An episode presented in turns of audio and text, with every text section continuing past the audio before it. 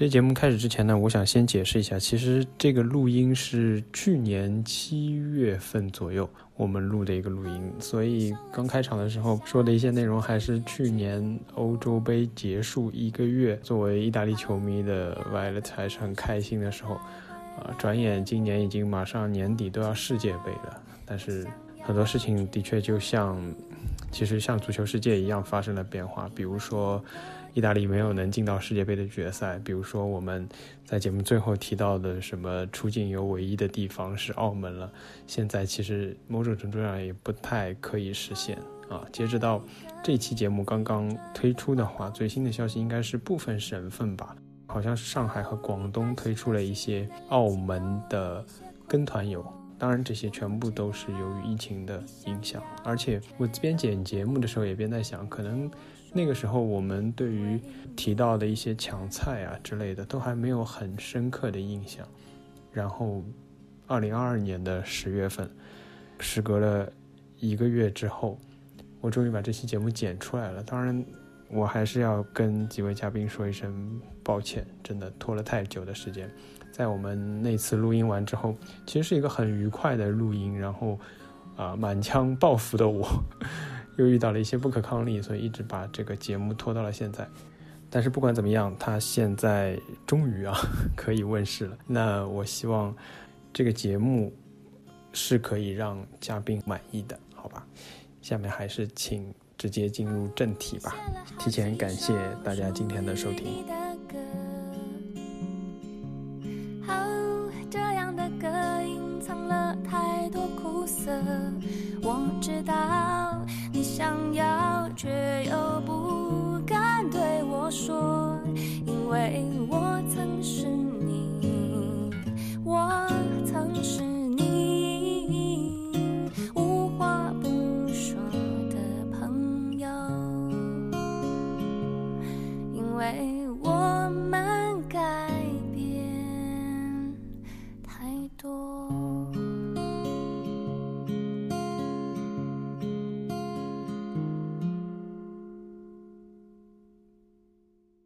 听众朋友们，大家好，欢迎收听塔可冲世界。我们今天聊一个轻松一点的话题啊。我想了很久，因为疫情不能出去玩，我们到底要以什么样的话题和什么样的姿态，然后把出去玩这件事情 聊得不那么水啊？我相信今天还是比较轻松的一期节目吧。我们今天的节目阵容也非常强大，追平了我们节目历史上最多嘉宾人数的记录啊。先请他们分别跟大家打个招呼吧。大家好，我是 J 的，好久不见。这点也是我们老朋友了，之前有好多期节目他都有来参与录制。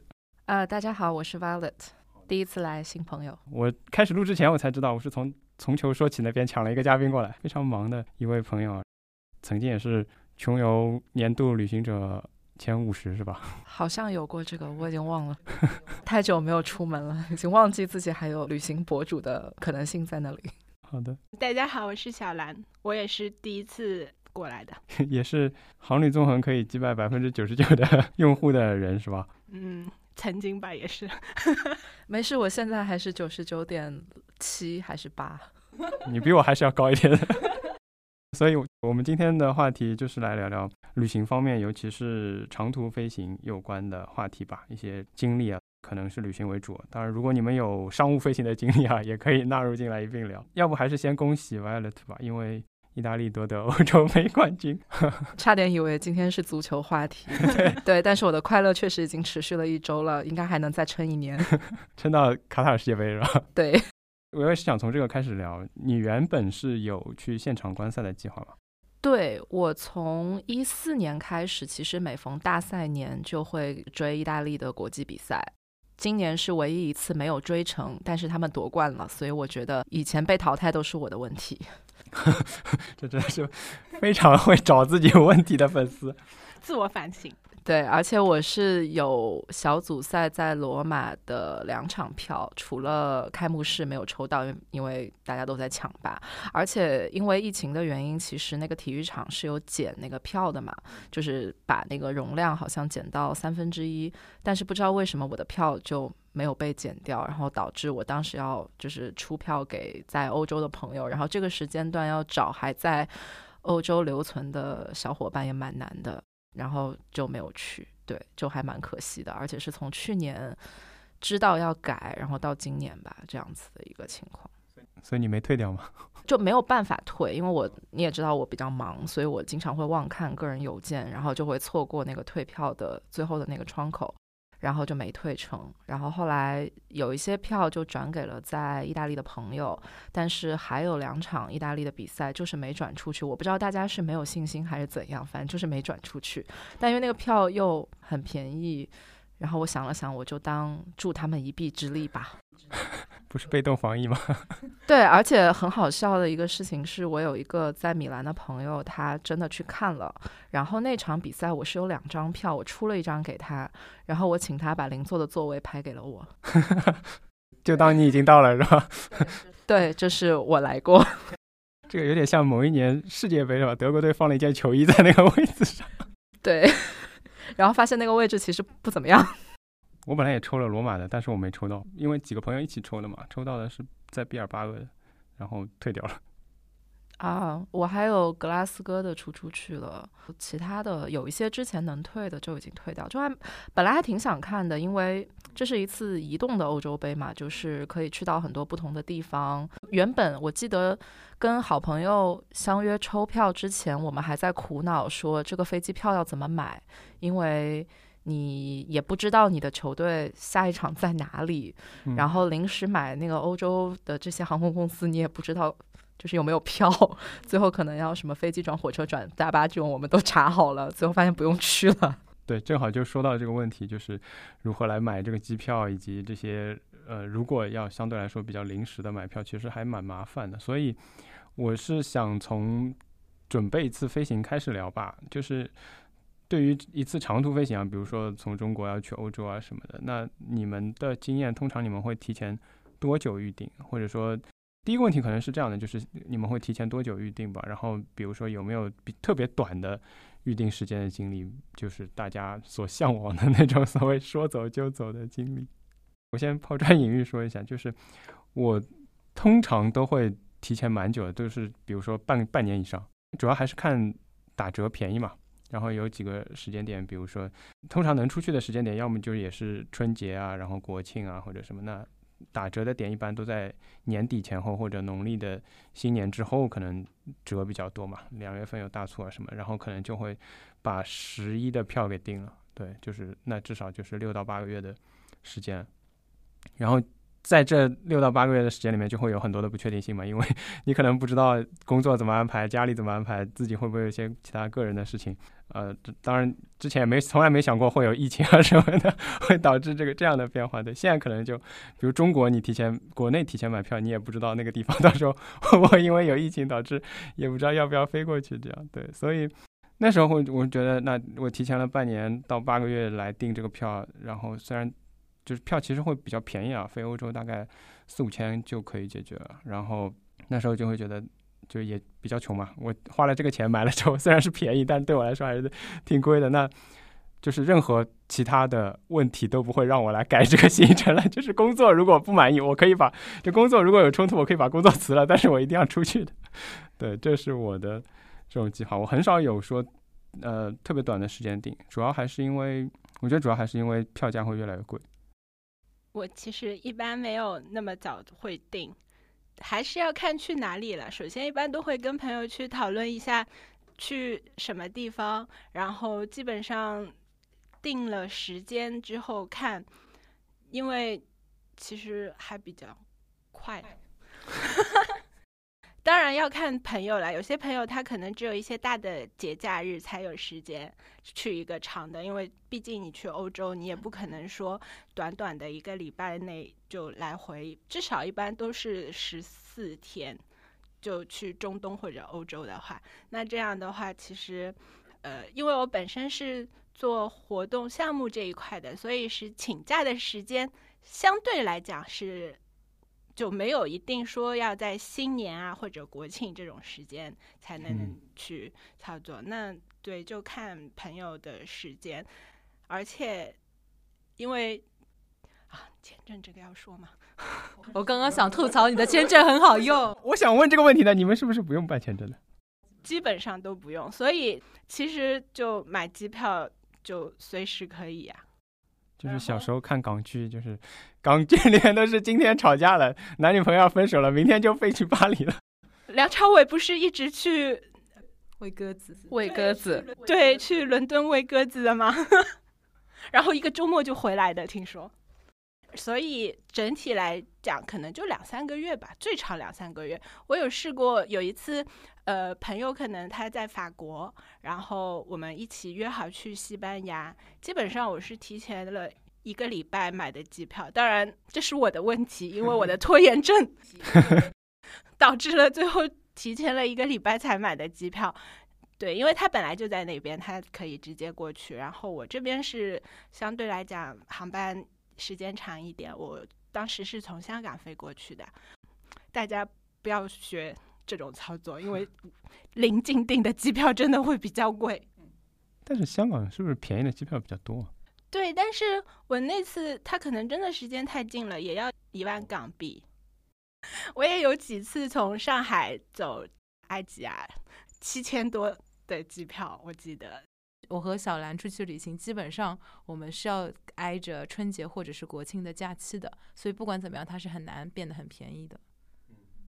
我比较极端，我有过提前可能半年买票，但这种情况呢，一般都是我非常确定，我非常确定，肯定一定会去这个地方。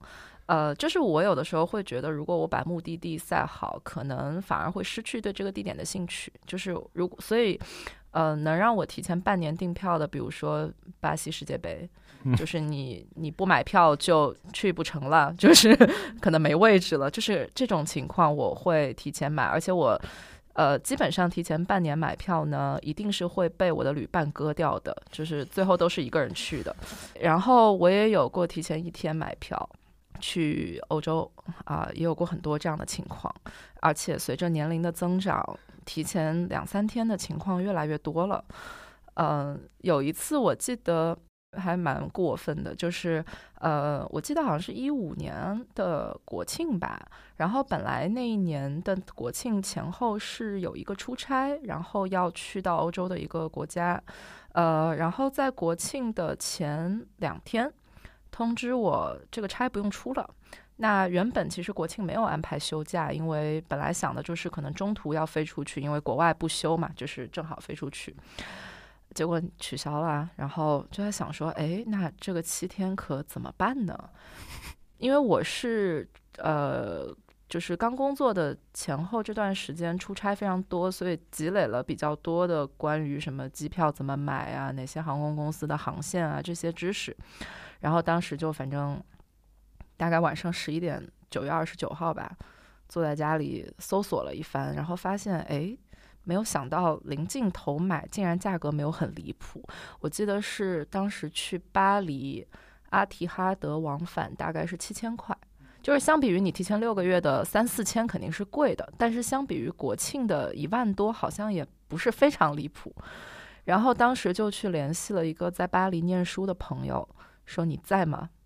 你家的床位可以分出来一一个地铺给我吗？然后他说：“嗯，好的，你来吧。”然后我就应该是在九月三十号买了十月二号出发的机票。对，但这个原因是我手里是长期有那个申根签证的，嗯就是我是拿五年的那个多次的申根签，所以我基本上申根国就是说走就走，对，而且是法签，所以对，就比较离谱。嗯，有几年法签在上海放的还是蛮松的。现在严了吗？现在都不能办了。啊，对，最近最近不能办了，但是我续过两次。对，但我没有拿到过五年签。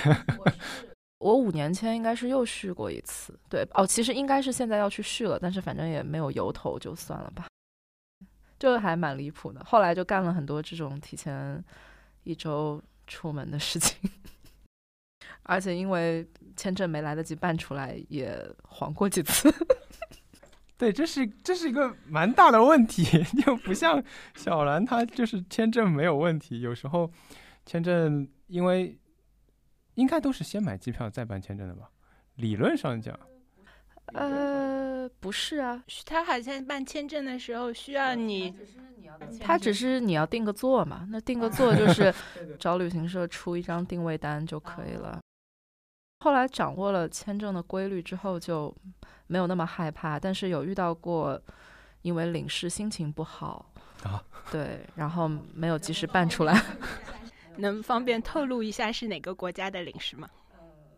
呃，也前两天拿了冠军呢。果然，对。但是的确好像，就是即使在上海这些欧洲的领馆，你要指望他们就是时间上帮你卡的非常紧，就是时效上非常紧是蛮难的，基本上不太可能。法国很好的，基本上不太可能。法国很好的，法国之前有一个四十八小时出签的那个承诺，我就有一种他们是卷起来了吗？对，但是只有法国。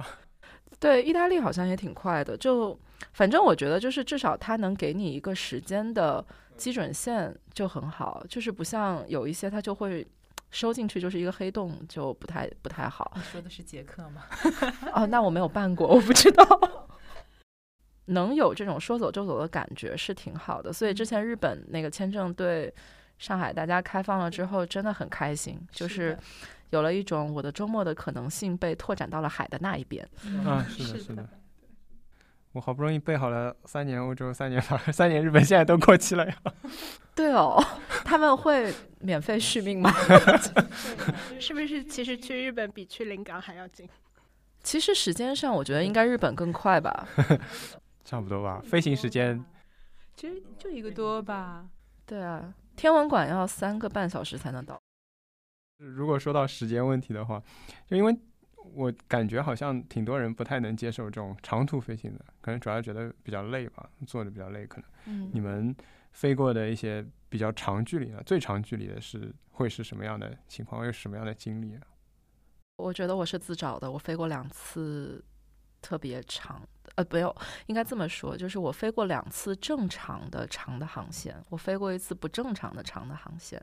呃，正常的就是飞南美嘛。那南美的话，因为肯定没有办法直直接就到，呃，那正常的操作是从欧洲转。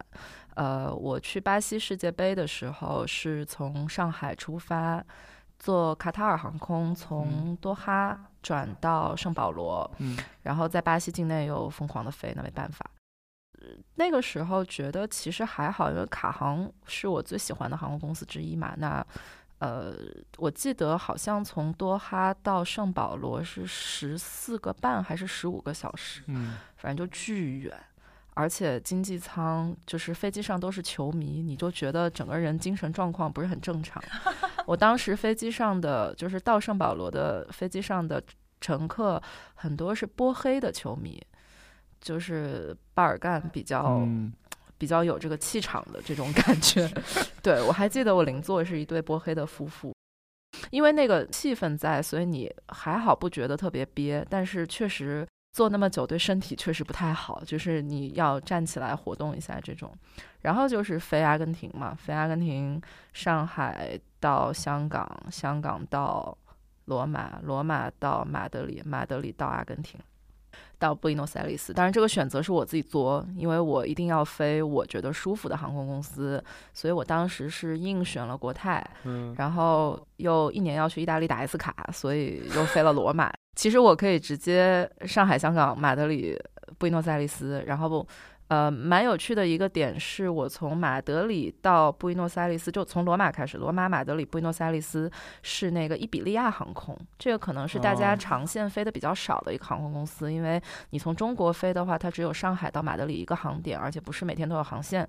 然后一个西班牙的航空公司。也蛮有趣的，就是呃，飞机上，因为因为你是从一个说西语的国家飞到另一个说西语的国家，所以这个飞机上基本上就没有英语这件事情。但是还好，就是他们空乘呃，就是还是会播播音什么的，就是还挺好。而且我那个时候呃买的是商务舱，就也感受了一下他们那个比较老旧的 商务舱，就就那个时候就没有那么难受。但我飞过一次不正常的呢，是从上海飞加拿大。我是从德国转的机，啊，呃，就是上海到法兰克福，法兰克福到多伦多，然后那个是我当时交换学习，然后因为开学季，然后加拿大那个签证就是拖了很久才到我手里，就没有及时拿到，然后再看的时候已经没有直飞的航班了。对，就绕了地球三分之二圈，在法兰克福机场躺了八个小时，然后至今对这个机场印象都很差。那个时候我第一二次出国，我不能理解为什么一个机场没有 WiFi，就是比较痛苦的这种。后来我就学习到一个很重要的点，就是如果你一定要坐很久的飞机，且你可能没有那个经济实力买商务舱，那一定要选择一个饭比较好吃的航空公司，因为这样至少你在飞行的过程中有两个时段你非常快乐。或者就是节目比较好看的那种，就是它总要有一个优点。对，嗯，是的。小兰呢？嗯，我印象当中，当然太久远的可能记忆也没有了。我记得最近的应该是，呃，比较长时间的，是某一年的新年，跟我朋友去的墨西哥，然后当时飞的是加拿大航空。然后先到温哥华，嗯，然后再去的墨西哥。其实我一直都还蛮喜欢坐长途飞机的，因为我觉得很开心，因为是可能真的是出远门的一一个必经的过程吧，我是非常喜欢。但是当时去墨西哥呢，有坐加拿大航空，有个非常危险的经历。我那个时候应该是新年时候去的，一两月份的时候。但是呢，在上一年的年底十二月份，忽然加拿大开始了要申请 ETA 这个事情。因为我是没有办签证的嘛，去墨西哥。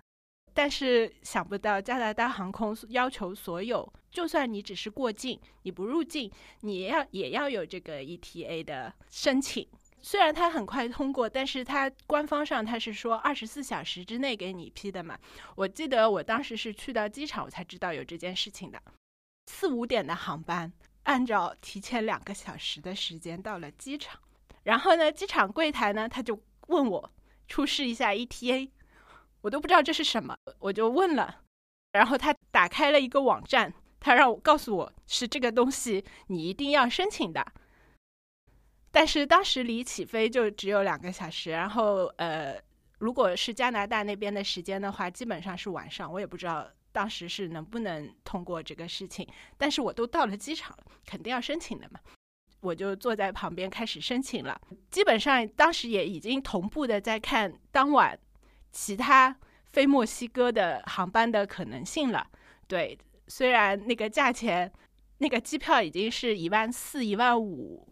来回的价格了，本来买的机票也是廉价的，七千多是不能退的，就这样等于是我去墨西哥的成本会变得相当之高，但是也没办法，因为时间没到嘛，我总是要试一下的，然后我就坐在那边申请，哎，忽然之间航班延误了，延误了一个小时，我又多出来一个小时的续命时间，我记得当时他把。柜台的关闭时间改为延误之前的一个小时，然后我是在一边走去柜台去买其他机票，一边等一边刷我的邮件，看这个申请什么时候下来。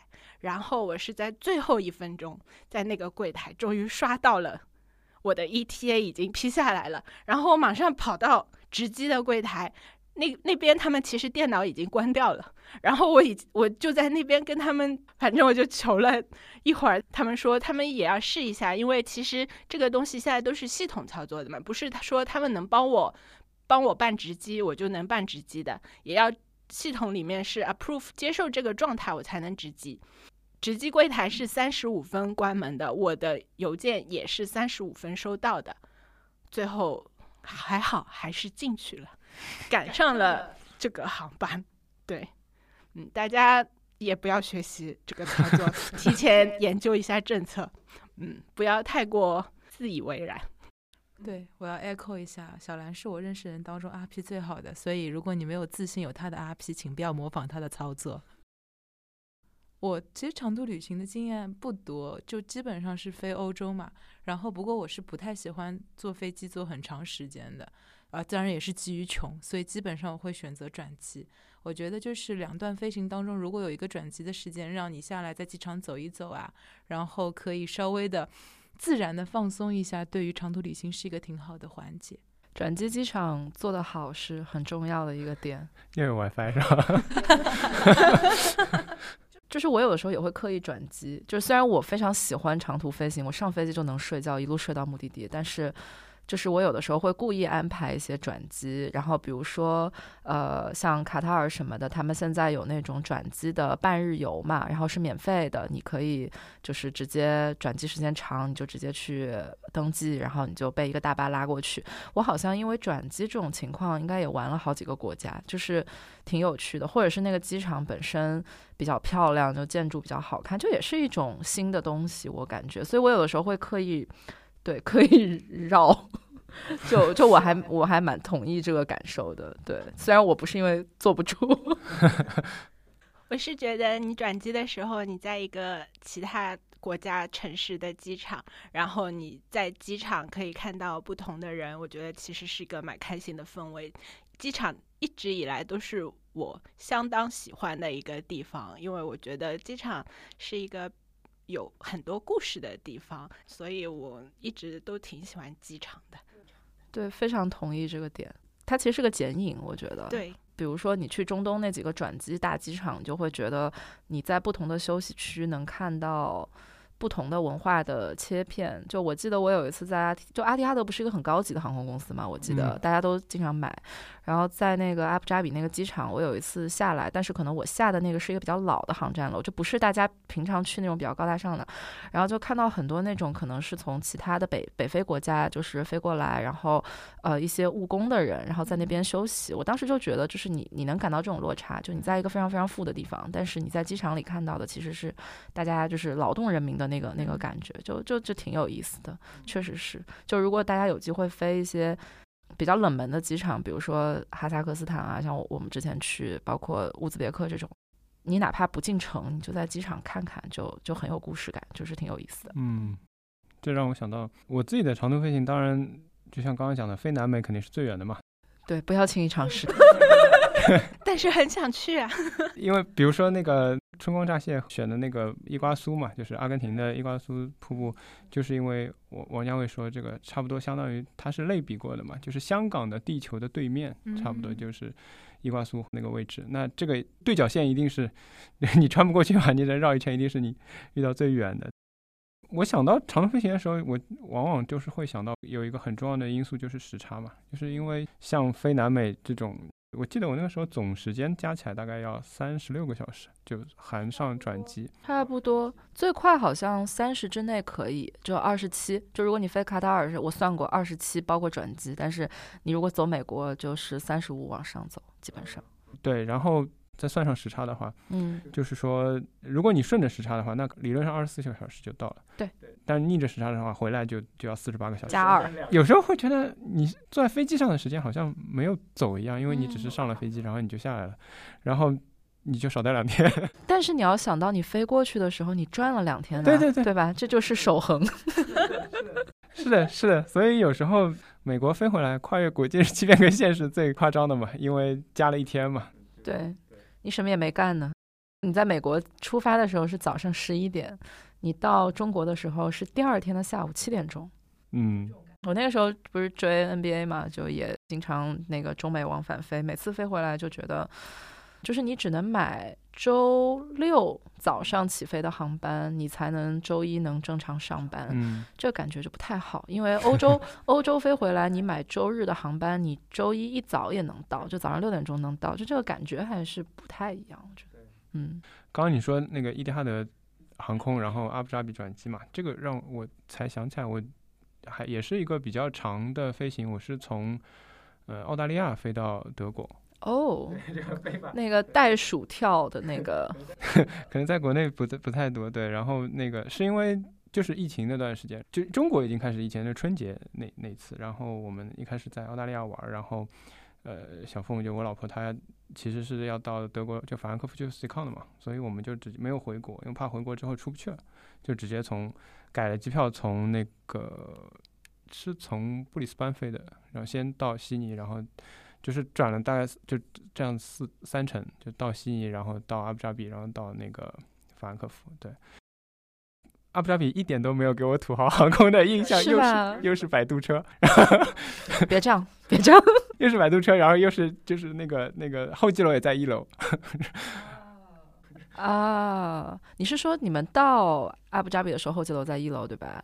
对，然后起飞也是在一楼，因为我还要从阿布扎比啊飞法兰克福嘛，对对对也是在一楼，。我大概也去过那个地方，就是我去过它高大上的那一段，跟它比较原始的那一段，然后就完全不像是同一个机场。嗯，对，那不是说好的土豪航空吗？为什么？但是啊，阿提哈德应该是那三家里面最基础的啦，就是它哦从配置上，包括机场都相对我我自己的感觉是会没有看起来那么那么那么那么嗯精彩。对，阿提哈德的廉价的机会还是挺多的。阿提哈德有一个很经典的航线，北京到名古屋，它应该是转机剩下的那一段吧。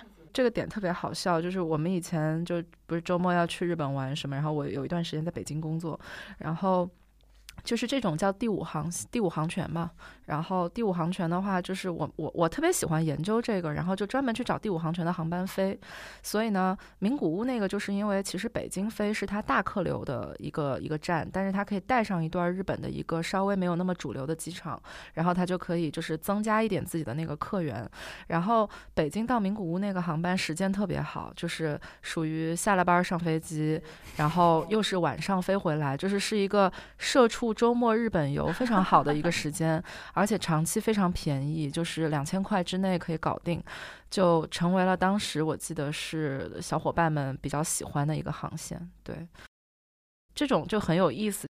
这是三个非常没有关联的事情，就是两个目的地机场和一个航空公司，这三者之间毫无关联。就我特别喜欢飞这种航线，然后自己刻意买过好几次，比如说什么卡塔尔有一个呃第比利斯到巴库的航班，就是我会专门买这种去飞，就很有意思，就是体验一下就是错乱的感觉。两头的这两个国家和运输方都是三个不同的，对。对，它其实就是有一点捎带着这种，就是就是你的起始机场跟你都没有关，就是跟你这个航空公司没有任何关系。我第一次知道。嗯新世界的大门。是的，奇怪的知识又增加了，嗯是吗是的？对，出去玩给自己找一找这种有意思的小东西。单独卖的吗？它可以单独卖，我自己把它理解为一个 school bus，就是一个校车的概念。就是我为了能够拓展一些航点，但是有一些航点我可能没有那么多客人，但是我中间有一个是我的主力的站，然后我就能够保证说我既能够到达一些地方，但同时我这个航班也能够就是有比较好的一个经济状况。对，有很多这种的，特别好玩。我觉得这样会就是 就是像你这样飞，其实会占掉它一些运力的。对，他会算嘛，他到底有些票他出不出，就是这种就就会有。那呃，因为刚刚聊时间很长嘛，如果这些长途飞行的话，你们会做一些特别的准备吗？会在飞机上有一些为了长途飞行而带的东西，比如腰垫之类的东西会有吗？拖鞋，对，就是我的酒店拖鞋都是用来坐飞机的，没错。颈枕、一次性牙刷，面膜。对，我会带面膜，或者是就是保湿的东西，因为我一上飞机就睡觉，然后醒的话基本上都是因为干燥，就是喉咙不舒服醒过来的，然后脸也觉得就是掉一层皮那种，所以就会带一些就是水啊或者是面膜之类的东西，经常因为敷面膜吓到别人，大家不要学我。我相对会带一些可以让你花时间的东西，就比如说会带本书，特别是那种嗯大部头，可能正常的周末你不太会想花那么长的时间去看一本书嘛。但是在飞机上面，老师说有的时候电影没那么好看，然后手机反正你也刷不了，我觉得其实是看大部头的好机会。你会把它带回来吗？会啊，但取决于我两程有没有把它看完。我记得我去以色列时候带了那本耶路撒冷的三千三千年，对，没错，然后 那本书是用来防身的吧？是挺重的。超重好吗？我还蛮佩服就是坐飞机带书的人的，因为我的我的纠结其实跟你是一样，就是我会想要一些打发时间的东西，但是又可能没有那么想要一一路都看电影。但是呢，书真的很重，所以 就每次好像最后就是书是那个从箱子里最后一个拿出来的东西，嗯就是因为可能行李也超重，所以一直很想知道有什么好的办法能把这种。就是书更好的带着，但又不是那么想要，比如说在 iPad 上看这种，就挺纠结的。因为我觉得刚刚有一个很好的话题，虽然不在我们的 agenda 里面，大家行李会超重吧？回来的时候当然会 是什么东西让它超重？酒，我会买回家的东西都是又重又占地方又不值钱。这是一个就是激励你自己经常能够挣到钱坐商务舱出门的动力，就是有加点行李有更多的行李额。那，你会在现场，就是不是现场，在当地买行李箱吗？我买过很多次，为了装酒吗？但是因为放不下了吧？也有刻意的成分啊，因为就是欧洲确实好一点的旅行箱比较便宜嘛，嗯就有的时候要换的时候就就就顺便，然后你就多了一个借口。对，然后就是我之前有研究过那种压缩包嘛，就是你带过去的时候是个小袋袋，然后当你压缩当不是不是，就是就是可以折起来，就是它折起，来只有两个手机那么大，但是它打开来可能是一个，我觉得有个三十五升左右的一个容量。嗯，然后对，我很好奇，它那种压缩包它牢靠吗？就感觉很薄啊。可以的，可以的，尼龙的 OK 的。对我试过很多次，就是当你因为箱子超重被警报的时候，就是你可以从包里面变出第二件行李，然后你可以把它拎上飞机。对，这种就不要放酒啊什么的，对你可以放一些你很重的东西，你可以放一些什么羽绒服这种，对，你可以把衣服拿出来。对对对对，然后可以跟着你上机，因为那个本身大小也可以调嘛。对。你们会戴降噪耳机吗？我不会，因为我其实还可以睡眠。我一般上去平均看两两个电影，然后吃吃饭我都会醒着，然后其他时间就是睡觉。如果实在睡不着，我会玩数独。啊，对，我觉得数独真的是一个很好的消磨时间的游戏。嗯，我有一阵会戴降噪耳机，大的那种，然后还有那个眼罩，因为有一些航空公司会发，但有一些可能不会发。主要是有一些航线，你可能全程是白天，有的时候睡觉还是会被晃到眼睛，然后就会戴个眼镜。因为美国你飞回来就是全程白天嘛，直到你到了才是黑的，就很过分。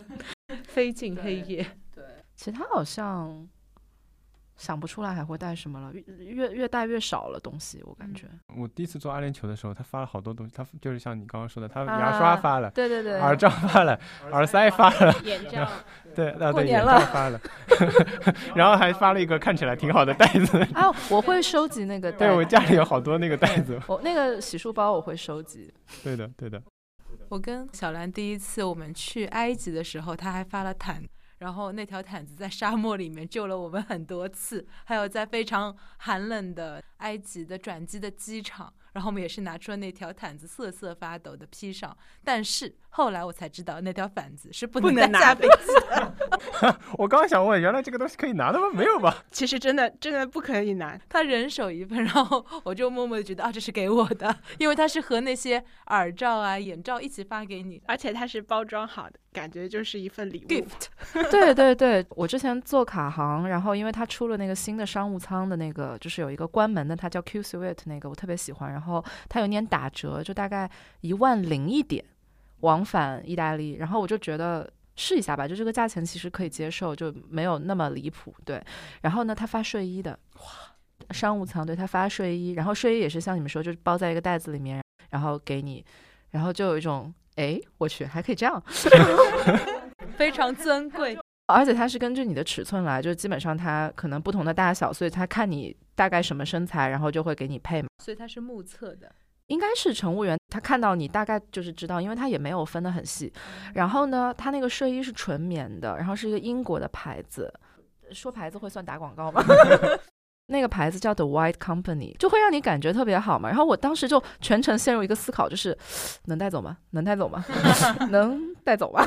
所以最后然后最后呢，我第一次做的时候呢，我就把它拿走了，就是我有一种，嗯，他们应该也不介意吧，就是有这种感觉。这套睡衣至今都还是我秋秋天的时候，就是春秋天的时候，在家就是你需要穿长袖长裤的睡衣的时候，会拿出来穿，就真的很舒服。然后我为此还去研究了这个牌子，还去看了一下能不能买到，反正会被这些乱七八糟东西种草。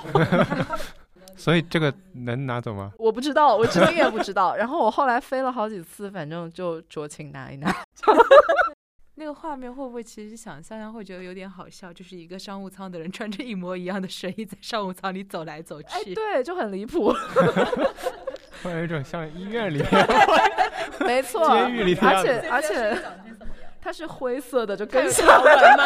它有条纹吗？没有没有没有，它是素的灰色，就是大家还是一起开门是吧？而且就是很有那种在家睡觉的感觉，因为上衣是浅灰色的，裤子是深灰色的，就是然后大家又都经常顶着个眼罩在机舱里走，然后穿着个那个酒店拖鞋，就他发的那种拖鞋，嗯就所有人看起来就是确实有一点那种感觉。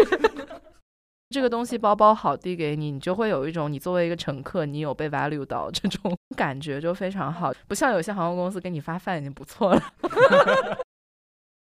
我妈买过一个，感觉就是中国特产的一些东西，嗯，有点像，比如说秋千，拆开了之后，它可以挂在前面那个椅背背后，到比如说接近地板，但是稍微给你腾空一点，会让你舒服嘛，就像绳子挂下来的一样，它可以帮你支撑一下，啊，就是不容易抽筋。对，可以稍微就坐长途可能舒服，我不知道，我也没用过。我见过一个很离谱的东西，是一个正方形的，大概五六十公分高的一个，啊，垫脚的，对对，就是我知道，我知道，充气的，应该是，然后是塞在那个经济舱座椅的那个中间那个对对对对缝那里，然后你就可以把脚搁在上面，然后你整个人就有点像抱膝坐在上面，然后你的脚就跟你的屁股差不多高那种。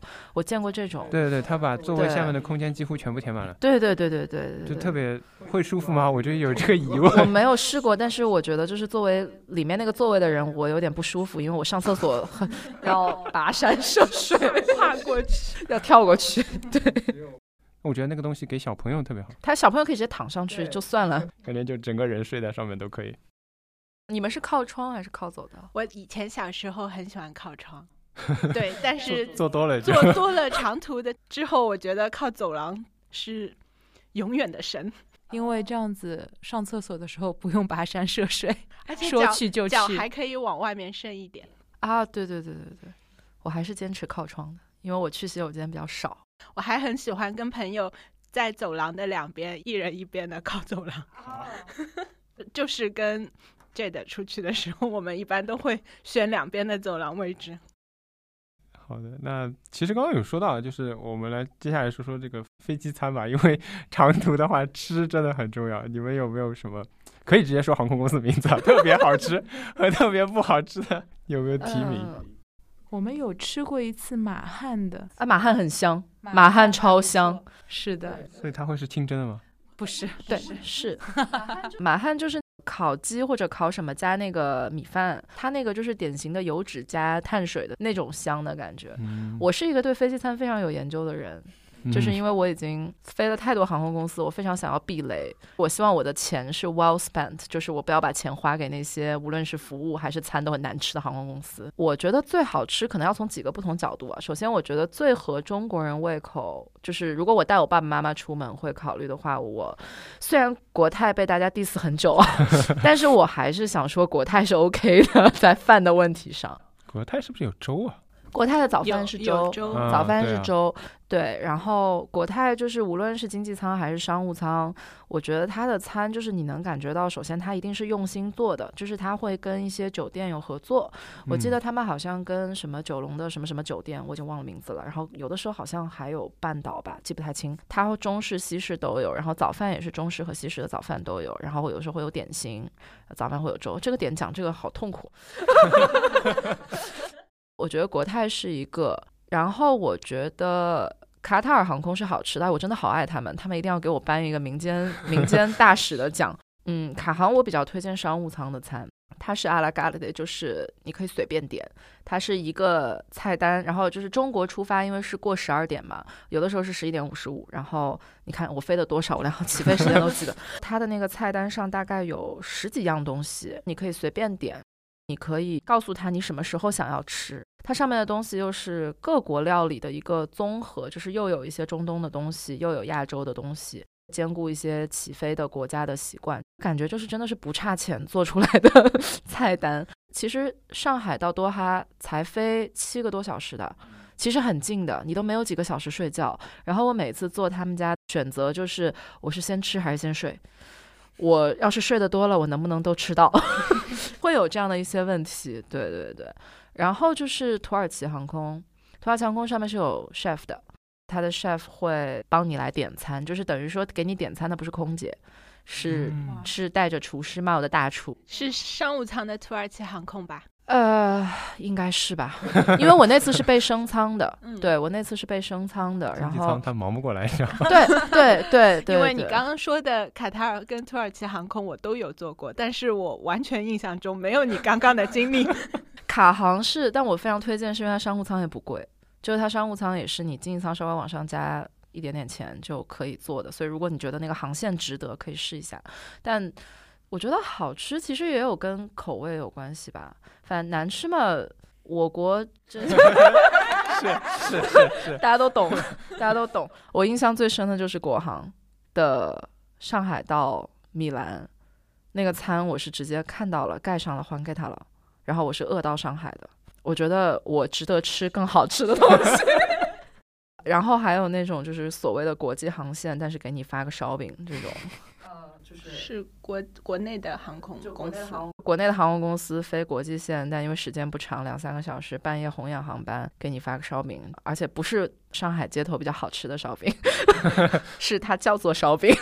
对，日本的航空公司好像也不错啊。对对，日本全日空我觉得不错，他们是日系菜的做法可能就比较适合我们的口味。嗯。那全日空哪怕发点包装零食，我都觉得很好吃，就那些，那个摆盘也很好看。其实我想提一个已经倒闭的复兴哦，虽然它很不安全，可是它的餐不错。其实你飞台湾，我只飞过长荣，我觉得台湾航空公司都不错，因为我之前做过中华航空，华航也不错，华航的餐我真的是。当时惊为天人，长荣也很不错。因为你想，这种一个小时以内的或者一个多小时的航程，啥也没有。国内航空可能就随便一个东西打发你了，对 吧？他不管的，他任何的餐他都会给你好好的一套 set，然后有冷菜有水果，所以我就觉得是把你当做一顿饭在料理你。真的，而且飞行时间真的很短，不到一个半。经常来说，哦，复兴没做过，可惜了，这个永远无法打卡了。东亚其实呃有个蛮好玩的，我不知道你们有没有飞过韩国的航空公司？没有。哪哪 家？我飞过韩亚，我不是要说它好吃哦，我觉得是个梗，就是我不知道大韩是不是这样，我没有飞过大韩。韩亚呢，它是会给你，就是也是那种饭嘛，锡纸盒，但是呢，他会给你每一个人发一个小牙膏条，里面是那个韩国辣酱。然后你只要把那个辣酱挤进饭里，你已经不知道那个饭原本里面是什么味道，但就很香，然后你就哐哐全吃完。点睛之笔，对吧？这就是有一点那个四川航空发老干妈的味道。对对对对对，然后就特别可爱，我觉得。我自己是觉得瑞士航空还可以，它好像菜单是也是由米其林厨师去哦，对，但是不是每一程。我是这样，我飞过去没有的。飞回来的时候，他菜单上写了说这一程的饭是由什么米其林，但具体也没看懂啊，哪个厨师还是哪个餐厅来负责的？对。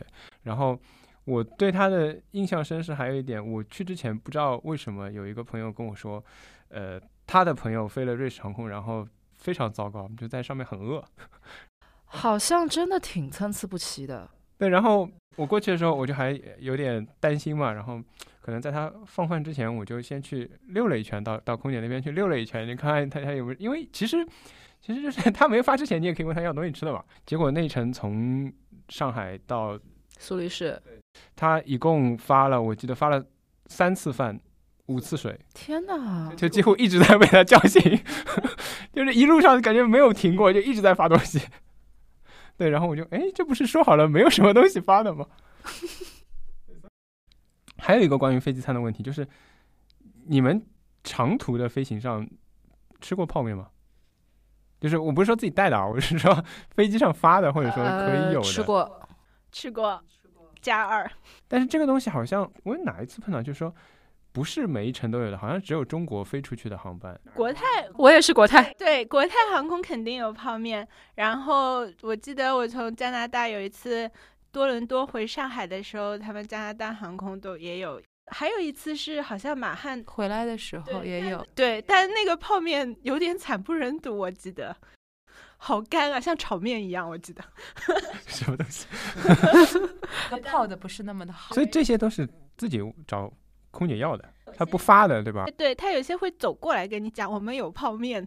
那这是没有菜单的情况吗？对，这个是没有菜单的情况。国泰的泡面是隐藏菜单。没有没有，国泰的泡面是写了的，他在那个。那那是马汉的隐藏菜单吗？反正我记得有一家是隐藏菜单的。应该是马汉，因为马汉没有菜单。对他还没有做到有菜单这个这个这个地步。国泰跟我从美国回来的时候也是飞机上会有，然后它是这样子的，它出现在那个菜单的那个 snacks 那个 section，然后它在 snacks 里面会写我们有 chocolates，我们有这个 candies，然后我们还有 noodle soup。而且我觉得国泰的那个面好像是一个日本的日清那个日清的那个对，然后那个就很小杯，我觉得那个就很好，就是因为它的量非常 OK，就你只是嘴里想要点味道，其实你也不是饿，然后它那个分量就很 OK，但是那种真的给我一桶泡面盖在脸上，我也不太行。毕竟它放在 snacks 里面，而且那个味道就不会太影响机舱里面。对对对，而且它那个是清鸡汤的那个味道，其实就是也挺舒服的。所以就是我平时是一个严格不吃泡面的人，但是就是不知道为什么，反正国泰空姐问我泡泡面要吗？我永远都是要。我们稍微扩展一点，除了吃以外，总体来讲，各方面维度来讲，你们对于航空公司有没有什么？就除了 你，你可能要再次安利卡塔尔以外，对，因为。怎么讲呢？就是我看航空公司几个标准，我觉得首先是你的飞机要好，因为毕竟长途飞行那么多个小时，安全还是很重要的。而且，呃，飞机的新的程度跟它的座椅的配置，其实决定了你的飞行体验舒不舒服。比如说，你们飞啊 Emirates，你们会觉得舒服，是因为它的座椅前后距跟宽度其实都是最好的配置。那卡航其实也是，就是包括它那个座椅的那个倒的角度，其实不同的航空公司定的那个座椅不一样，就是会。差很多，所以我会比较关注这个。然后就是谁家有钱买比较新的、比较大的飞机，呃，我就会觉得你至少对你的航空公司的安全投入应该是非常好的。就是首先肯定是看这个，所以那这样的话，中东三家都很 OK。对，然后就是吃的，嗯，吃的的话其实也跟钱是挂钩的。对，所以最后好像是按财务能力在选择。服务什么的倒还好，没有很看重，而且最好是因为我自己有玩常客，所以最好就是机的里程也有用，所以这样的话，中东三家就被我排到只剩一家了。另外两家阿提哈德有自己的小圈子嘛，但是就是不太常用，主要是，然后就有卡航，然后国泰跟卡航又是一个联盟，所以我基本上我的首选就是寰宇一家的航空公司。然后马航很可惜，就马航其实在出事之前其实也是一个非常优秀的航空公司，然后后来经济受到了一些影响，然后也是寰宇一家的，所以我就。基本上就是在这个圈子里面选吧，然后一定要选出去的话，好像也没有什么必要。对，因为去南美那个南美的那个 LATAM 那个航空公司也是寰宇一家的。那是哪个航空？南美航空。对，基本上你常去的航点都 cover。然后去日本又是那个日本航空啊，JAL，就也很快乐。就这个联盟完成了我。在舒适跟划算 之间追求的，对对。后来很多的商务舱旅行都是用里程换的了。对于呃要经常飞或者长途飞行或者准备开始在疫情后有这样的兴趣的人，这也是一个很重要的点。就是一之前一直飞的人，可能他已经知道了，就是对于航空联盟然后里程的一个累积，大的就是三家嘛，星空，然后那个天河，再加那个寰宇家。呃，其实 Emirates 可以积，就是阿联酋是可以积一些，它是跟有一些通的。对，但是你没等级，所以就只是你能收那个数。对我现在比较头痛的就是，因为对，因为寰宇一家在国内没有直接是联盟内的航班嘛，在大陆没有，然后这整个一年。快两年了，我应该是明年的二月份吧，我的等级就要到期了。然后我现在就只能靠偶尔飞飞南航，因为南航可以积美国航空的里程。然后因为我寰宇一家是玩 AA 的，因为它是滚动过期嘛，然后我就飞一个南航，比如说去个新疆，集个六百里程，集到我的账户里。然后它就自动续命 十八个月，但是我的等级就续不了命，我 我现在就很难过，对对，就很艰难。但是你玩另外两家，你至少在国内还有一些选项，就是它如果保级的标准降一降，你还能撑过去。对我现在飞国航还在积汉莎的分，我也是汉莎的，汉莎和东航正好他们是 两家。我跟你一样的，汉莎跟东航，因为没办法 base 在上海，没有东航好像也不行。对，我就很纠结这一点，就是我有账号，然后也等级大概过期了很久了，但是，哎，就是你需要鼓起勇气跟自己说，我要花钱买这个票，嗯、去做一个这种体验的航班，然后。对，但你们会做国际吗？就你东航会买国际线吗？之前不太不会，一般国际航班肯定首选的都是国外的一些航空公司。对的，对的。如果我没有买到便宜的，我换过东航的里程，哦，巴黎的，然后悉尼的我都换过，反正是积分换的嘛，就你也不能指望太多了。说服一下自己说，嗯，对啊，积分换的还能怎么样呢？现在在国内就疫情出不去嘛，在国内有时候也买不下手啊，比如成都有时候都能飞出快三千块。快三千块已经算比较 OK 的时候了，还有快四千块的时候。以前我可以飞到欧洲去了，好吗？其实成都本来就很贵，因为我有个成都的同事，他说他回家从来没下过两千五。对，就成都本来就是一个很贵的航线。距离也放在那里。它比重庆要贵蛮多的，对是的。对，不一定是成都啦。我最近买的那个国庆的是飞大理的，然后也是积分换的，因为算来算去花钱比那个积分还是要贵蛮多的。对我国庆，但我只换了一半的票，也是里程换的。对，到拉萨，但是我换的是川渝地区到拉萨的那一段，因为上海出发到川渝地区已经换不到了。对我感觉疫情把大家关在国内，那个换票也变得很难，很辛苦。我六月份不是去了一次新疆嘛，往返机票如果我直接买的话，应该是六千左右。嗯，差不多，我有关注过。然后后来呢，有一个很鸡贼的办法，上海飞，我选择了去北京转机，因为就是我们到新疆的航班都是早上六七点钟出发嘛。那其实你北京转机就是你头一天晚上飞到北京，然后你在北京住一个晚上，那如果有朋友家就可以住朋友家里，第二天早上还是早上飞。我六月份的那次操作，呃，如果我从上海买票走的话是。接近三千块单程到伊犁，北京转机的票九百八十块，全程就是上海到伊犁。哪家航空公司啊？航对，国航。我会研究一些这种，就是便利一下迂回的，但是又其实也不是很迂回，因为没有绕。对你也没有耽误什么时间。说实话，早上六点半的浦东和 早上六点半的浦东基本上就不用睡觉了。对早上六点半的浦东和早上七点半的首都，我还是选择早上七点半的首都。有一些这种还蛮有意思的，但是确实觉得就是因为疫情，你的选择很有限，需求又特别大，这个机票价格确实好像就是感觉上去了挺多的，嗯，飞行体验反而又没有以前好，餐也很有限。然后电影就别指望了。还有电影这种东西吗？等一下，请问国内有的？对我上次飞成都飞到，对对对，成都有大飞机就可以。我觉得可能也是一些大飞机本来是飞国际航线的，对的现在空着也是空着，是的，放着放着。它的片单怎么样？哦，它的片单我飞了三个月，都是同一个系统，同一套片单。哪家？东航啊，那我推荐你们，你们喜欢看电影的话，推荐你们飞国航。国航我发现了这个优点看不好。喜欢看电影，我为什么要？没有没有没有，喜欢在飞机上看电影，国航有一些欧洲的小众电影，欧洲小语种的获奖电影。我过去四五年的意大利电影片单都是国航给我的，比如说意大利喜剧，就你可能在其他渠道，你一个是不知道，一个是你很难看到，但它会有意大利语、西语、法语的一些电影，就还蛮妙的。虽然那个屏幕就一般般啊，但是还蛮惊讶的。我之前我那个手机的备忘录上面，我会去记它放了哪些片子，就有的时候来不及看嘛，因为嗯一般就一个多小时，然后我就会记下来，然后回家看。对。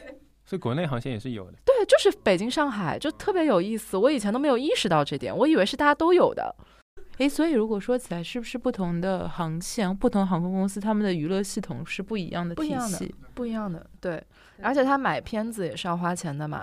我觉得可能是不是国航它就是那个多语种那一块做的会好一点。但是上海走基本东航很少有机会买到国航。对嗯，基本上就是飞成都和飞北京能飞到国航比较多。也没有必要一定要买国航了。对对，而且现在去北京一般都是坐高铁了。我这边、哦对，因为机场太远，高铁的话，其实去北京你快的那班也才四个多小时。哦，就是我是提前十五分钟到登机口的那种人。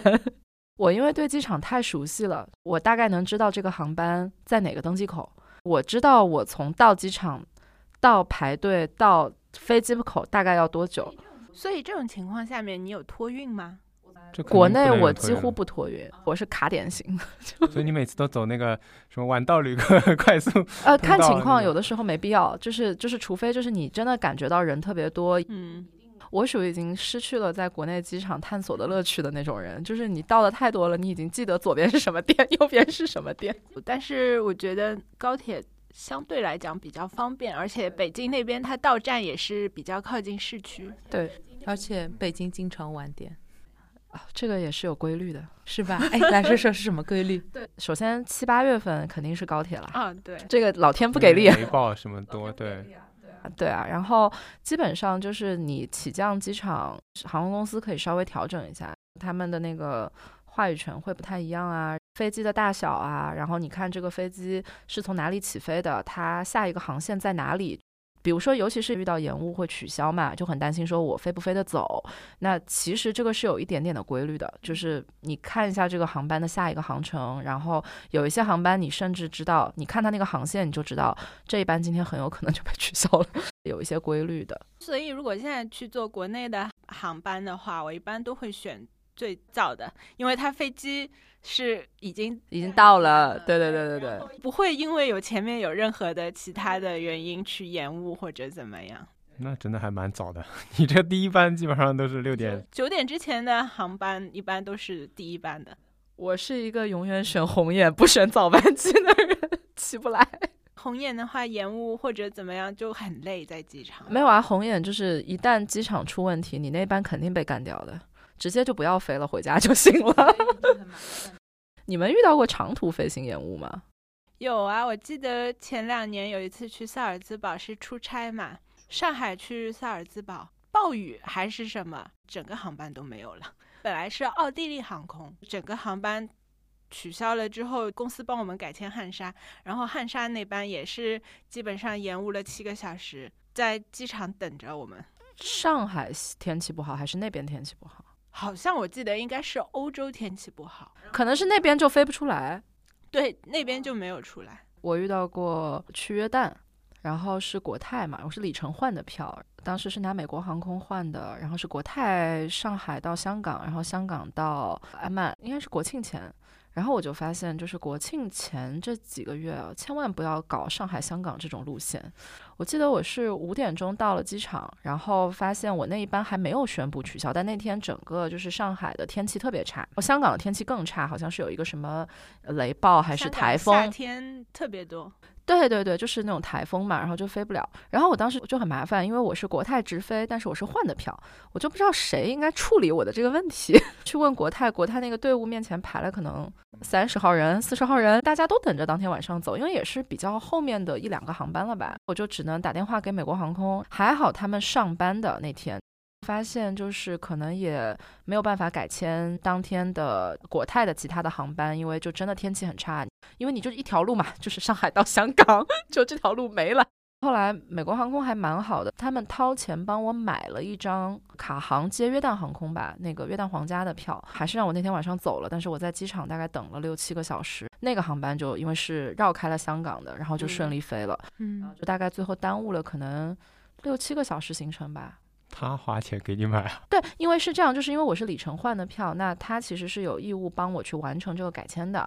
那他如果没有办法帮我改到里程能够改的航班，他是会花钱买的，这个是一个正常操作。哦，但他愿意就是说帮你找到票，而且能够帮你锁到当天晚上的位置，就是还蛮负责任的，感觉还嗯蛮给力的。我真的很怕遇到这种意外状况，尤其是你又人在机场了。就是你是回去还是不回去？我遇到过一次类似的，我应该是从欧洲回上海的时候，然后应该是雅迪哈德，然后他们超售，所以现场就四个中国人坐在那边，然后就等着他在 check 说那个位子有没有多余的，就是商务舱或者是其他的人没有 no show 的人可以放出来给你。我们就看到空姐一个一个人把人调过去，然后我跟我朋友两个，然后我朋友拿到了最后一个位子，然后就剩我一个，对不对？然后空姐说 Don't worry, I will find a seat for you。然后最后最后在 last minute 我他把我推上了汉莎。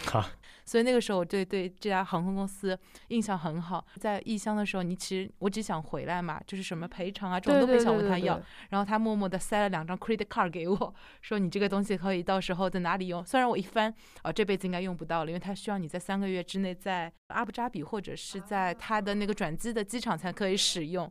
但是我就会觉得他们整个流程就很好，在 last minute 把你送到那个他的登机柜台，然后帮你 check in 好，帮你把保证所有东西都弄好。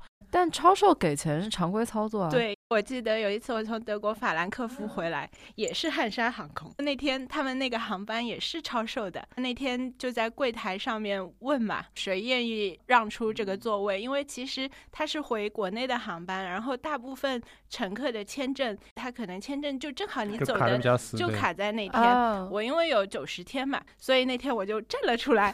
然后他说，如果你愿意的话，他会给你六百欧。哇，对，六百欧，然后加嗯上他是安排一天晚上的酒店，第二天早上他是安排好像是从斯图加特还是慕尼黑来着，然后他就转一程，然后再从那里回上海。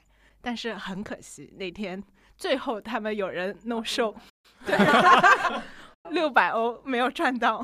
所以如果航空公司跟你们讲说，就是拿钱还是坐飞机，你们是选？没有，他那个是成年人的选择，都给你啊。就是隔天嘛，因为之前飞土航那次，他们就是因为飞机超售，所以他需要志愿者，就是你谁愿意不飞，然后不飞的话就给钱加那个安排你住一天什么的，就是这种。然后我发现大家都不愿意留下来，我也不知道，但我签证都要到期对，但我因为我要赶赶回来上班都是有限的，对对对对对来上班。所以我很好奇，就是大家会怎么选？我肯定选 OK 啊，能选肯定就 拿钱。但是一天的工资肯定也没有六百欧啊。前提是他要付到六百欧，对不对？啊，六百欧是比较正常的一个数字，对对对。我听说有一些还会往上加，就是如果他没有志愿者站出来，会再往上加。对，但我没有经历过这种，我不知道是不是一个比较正常的操作。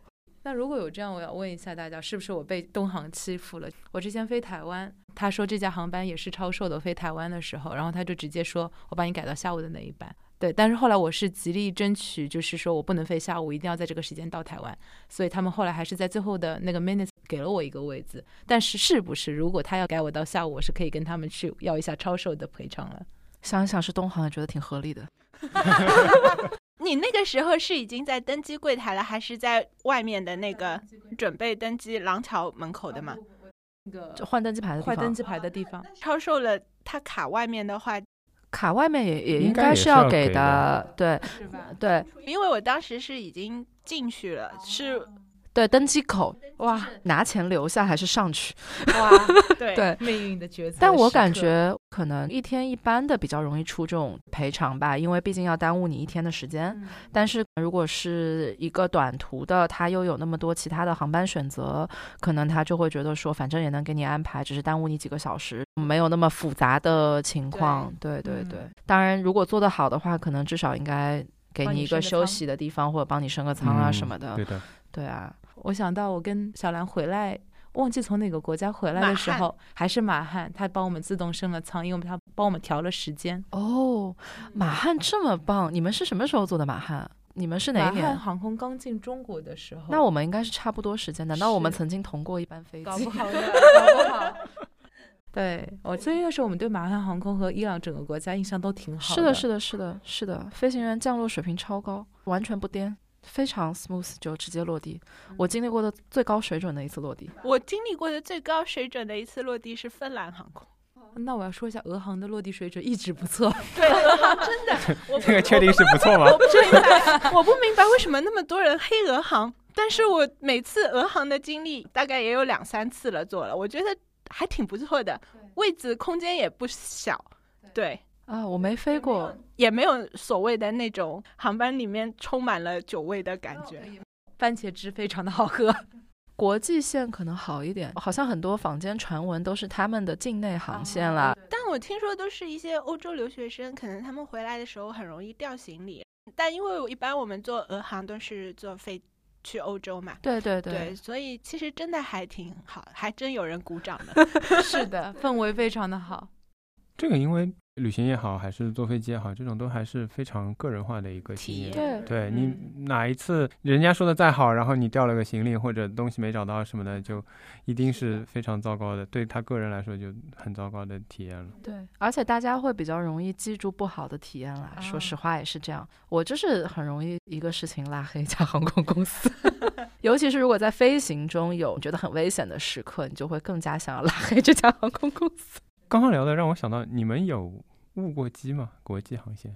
你说误机是指因为没赶上，还是因为别的原因误机？还有什么原因啊？说出你的故事。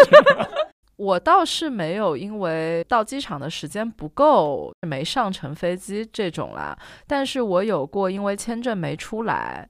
就是在二十四个小时之内要改签的情况，等于说是已经等到了航班要起飞的早上，护照还在路上，就要往哪个国家？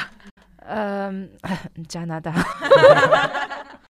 我在巴黎戴高乐机场有一次人到了，行李也托运脱掉了，嗯，队伍非常长，还挺早的，可能有个比如一小时以上的时间。我本来一开始觉得肯定是没问题的，对，然后后来就觉得越等越长了，焦虑，对，就开始问工作人员嘛，就说啊，我是这个时间呢，来不及了。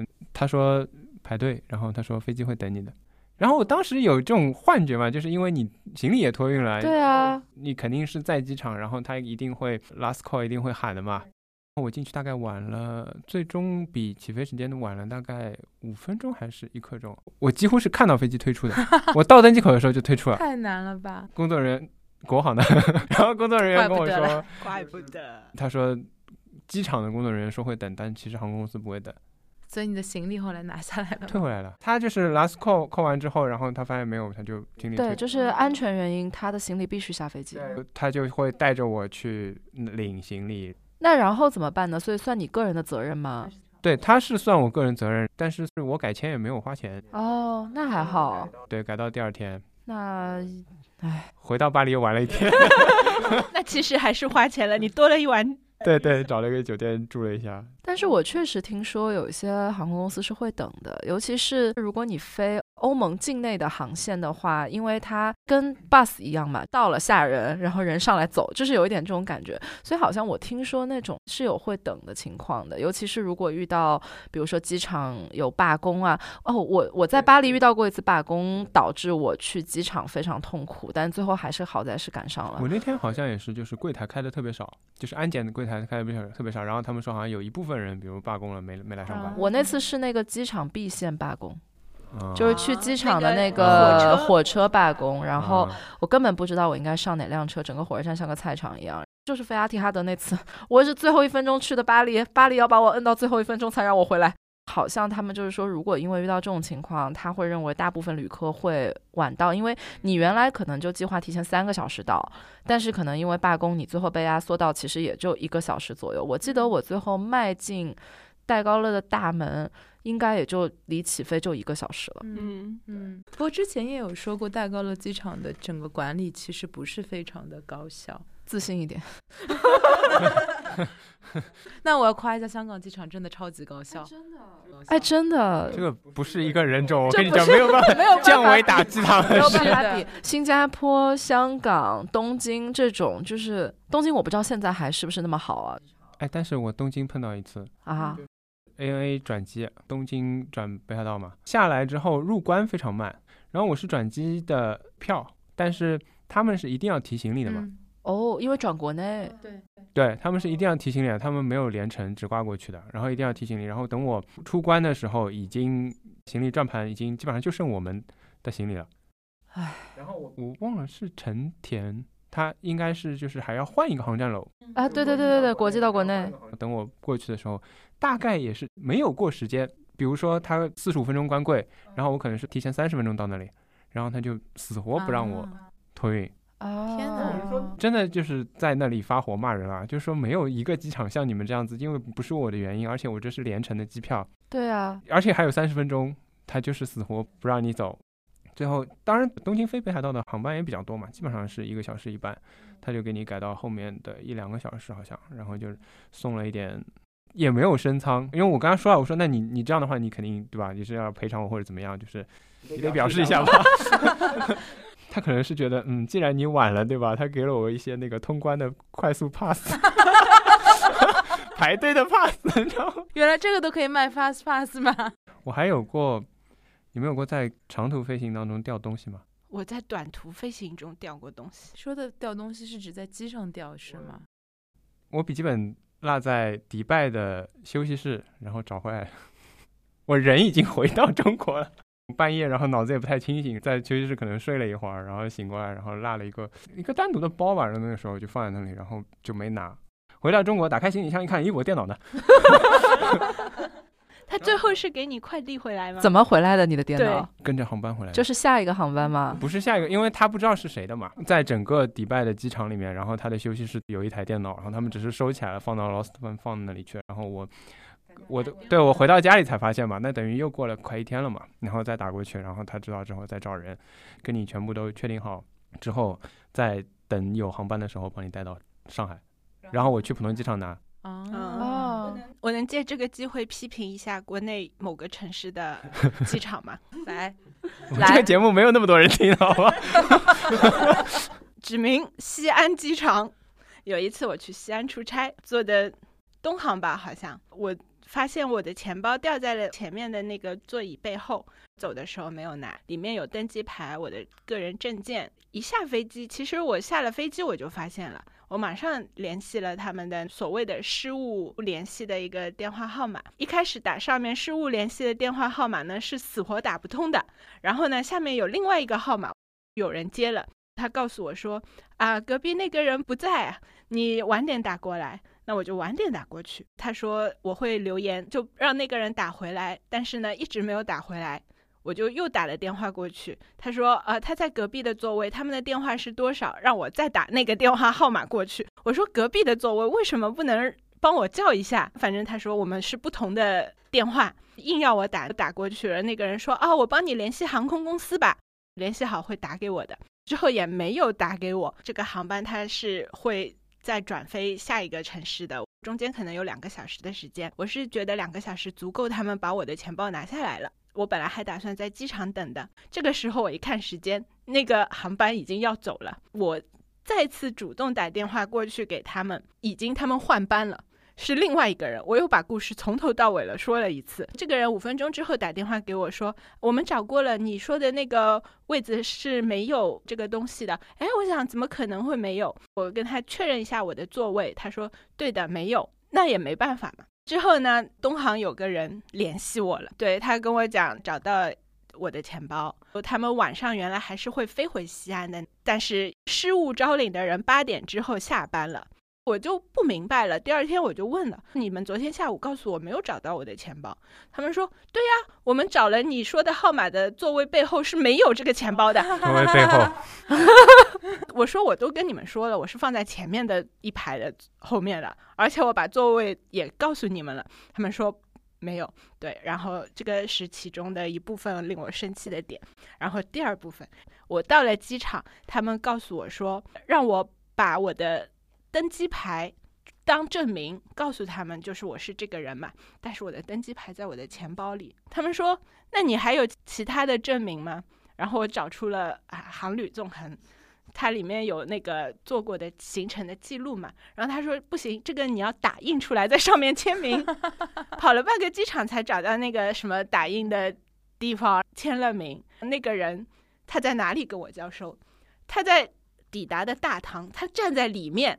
我说我进不去，他说过来一点可以够得着的。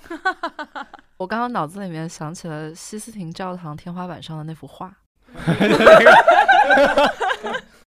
好，我投诉完了。我在虹桥也掉过一次电脑。你怎么那么容易掉电脑？在今年，做你的电脑好难。下次绑都是公司的电脑吧？我猜没有，都是我自己的，忘了。早上反正早班机脑子也不太清醒，安检完这不是老拿出来嘛，拿出来之后就放在一个盒子里面，结果我就急急忙忙全部收了之后，电脑没收，然后就走了，走了。其实我到飞机上的时候已经想起来了，其实我感觉还是可以跑出去的，因为我后来又碰到一个人，看到一个人在回程的时候，他是说我什么衣服落在登机口啊，然后他上了飞机之后是出去拿的。其实就在登机口嘛，不远的地方。那次就看起来，我觉得好像有点要关舱门了，我又不是很好意思。我一开始跟空姐说，我说哎呀，这个好像有个东西掉在安检口那里啊。空姐说，那你打电话吧什么的。然后她就给了我一个电话，起飞了嘛。后来我到了之后打回去，虹桥整体都还挺好的，没有那么多事。我甚至不是自己去拿的，我觉得放在那里不是很放心嘛，我就叫我朋友在虹桥比较近的。那天工作日的中午，他帮我 坐了地铁到虹桥，然后他也没有让要证明什么的，他只是让你搞得清楚是什么东西。我这里有一台这个东西，你只要说得出来，那他就给他了，然后他朋友就帮我拿回来了。总体上海还是比较简单的，我觉对得。你说到了重点。这种事情我干过一个很离谱的，我的那个电脑的充电线在北京的休息室。给电脑充着电在干活，然后登机广播响了，人走了，电脑走了，充电线没走。这个甚至都没有轮到失物招领出场，因为我们很多同事出差，我当时就在朋友圈喊了一句说有没有人最近首都机场回来的，因为我不会再飞过去一次了。需要别人帮我带回来，结果正好呢，就是有同事要飞上海，而且他们也都用那一坨登机口那个地方的休息室，最后人家是直接从休息室给我把电源拔回来，拔回来的。我没有，就是说掉过东西，但是我会有一个错觉，就是我掉过东西。啊、这个我也经常会。对，这个是最恐怖的一个感觉。有的时候晚班机嘛，你已经困得要死，飞机还没有起飞，你要在机场被迫撑住。那种时候，比如说什么充电宝，翻半天翻不到。但是你说你这次出去吧，没有充电宝吧，好像又不太行。尤其是我经常去一些比较冷门的地方，然后你就会有那种恐慌感。我记得我为了找所谓的充电宝。干过好几次，回到那个安检的地方去看呐、然后去问失物招领啊，最后是充电宝在我的包里的某一个缝里，因为我背摄影包嘛，就很多口袋，你永远不知道它在哪一个口袋里。而且我从来不敢把东西放在小兰丢钱包的那个位置，哦，对的，就是我对那个袋袋是有恐惧感的。那是个黑洞。不管是出差出出去玩，你手里面拿着手机，我都是宁可把手机放在座椅边边上，我只要那个手机往那个袋子里面一丢，我看不见它了，我就特别没有安全感。我能接受把手机放进去呢，只有两种情况，一种情况是接着充电线，嗯，也很明显它还存在。要么就是那个袋子比较浅，你能看见它，或者是像国泰那种是个格子嘛，你搁在上面对，不然我真的就是丢进去就有一种它要离我而去了。现在我上飞机，我都会背一个随身的小包。对对对对对，我为此买了很多种不同的小包，以应对不同情况下的飞机上需要的那个感觉。说回飞长途这个，不知道跑哪里去了。前面因为有讲过那个红眼航班的事情嘛，我觉得这个也是长途特别需要说一下。因为呃，我一开始写标题的时候，特别引了一本书的名字嘛，叫《夜航西飞》嘛。除了这个听上去比较好听之外，还有就是我其实自己比较喜欢。其实刚刚 Violet 也说到了，就是晚上飞出去的那个状态，一个是最重要的，其实它就是比较省时间。嗯，对，嗯，睡了两觉，当然中间转机 要挣扎一下，对吧？睡了两觉之后，早上六七点到欧洲，那个感觉还是挺好的。嗯，对你有没有觉得？我不知道你们是不是这样啊？你哪怕那个飞机上你没有怎么睡，你很辛苦，但是你早上六七点你在你的目的地，你到了以后你是很亢奋的。是的嗯，就是每一次你都说，嗯，我要去酒店 check in，然后我要睡一会儿，睡啥呀？赶紧直接就出门开始嗨了。没有，一般都不会说觉得我要去睡觉，因为酒店肯定那么早都没有没有房间给你，然后会去想着把东西放完之后去哪里玩。对，就是那种感觉特别特别好。我第一次到罗马的时候，因为六七点钟到嘛，我甚至是约的九点半的波哥赛。此处应有掌声。当时年少无知，不知道还有什么延误这种事情，完全没有考虑过赶不上怎么办之类的。我去年距今最近的一次旅行嘛，就是去年春节去南美。那次在罗马就特别夸张，我是红眼到罗马，我当天晚上又是一个红眼，就是我是罗马马德里到布宜诺斯艾利斯，所以我是连续两个晚上睡在飞机上。嗯，当然我买的商务舱了，就 好睡很多。为了自己的小命要紧，当时是算了好多版不同的行程，买了一个自己能买得起，并且也咨询了很多朋友，认为这个价格非常合理的一个，就是很艰难。即便是那个样子，嗯我记得我当时早上就是国泰那一班到罗马，嗯我在罗马逛了整整一天街，整整一天，我几乎没有坐下。那个时候又是打折季，好像也去了看了个展，就是你感觉你的能量条超长待机。第二天又是一个红眼，早上落在布宜诺斯艾利斯。我的好朋友是提前到的，所以他那个酒店房间已经搞定了，然后我就到了酒店放了行李。我原本的梦想是睡觉，然后呢，好朋友说中午我们去吃 Don Julio，就是阿根廷的一个世界 Top 五十的一个餐厅。落在阿根廷的第一顿饭，首先是一杯香槟，就非常离谱，真的就是又是一天鸡血打完，后面也没有昏睡到第二天这种事情，就特别妙，因为我觉得在旅行状态当中，人的能量状态是不一样的，就跟打工的时候差很多。从躺平变成站起来。因为我其实回想我和小兰旅行，我们基本上在路上会有很长很长时间的走路，一天其实开始的很早，朋友圈第一名。微信运动第一名，这种 就是真的。你说你坐一晚上飞机下来六七点，然后这个人疯狂的冲到波格赛，然后在波格赛里面又至少是三个小时，可能甚至是一整天，这真的很夸张。你的这个能量值，我觉得就是小时候春游的状态啊，前一天晚上睡不着，然后没有睡觉，几乎出去跟着大家大巴开到那个里，大家还是下来就疯，一直疯到 老师把你拎回来。哎，那要有一个额外的问题，就是这个能量值对你们来说，一个旅行的长度要多长以内才能够维量维持着能量值的高峰？又或者对你来说，旅行最长最长的时间，你觉得多少是可以忍受的？我不太一样，我跟小峰出去基本上我们是必排海岛的，会必排几天待着不动的。哦，这去欧洲也会吗？呃，会的。我第一次去，到了罗马之后，我下一站是萨丁岛。我懂了，我 get 这个套路，有点意思。即使是在城市的话，比如很短的时间，没有什么时间去海岛或者地理上也不合适的话，也会排几天，没什么安排的。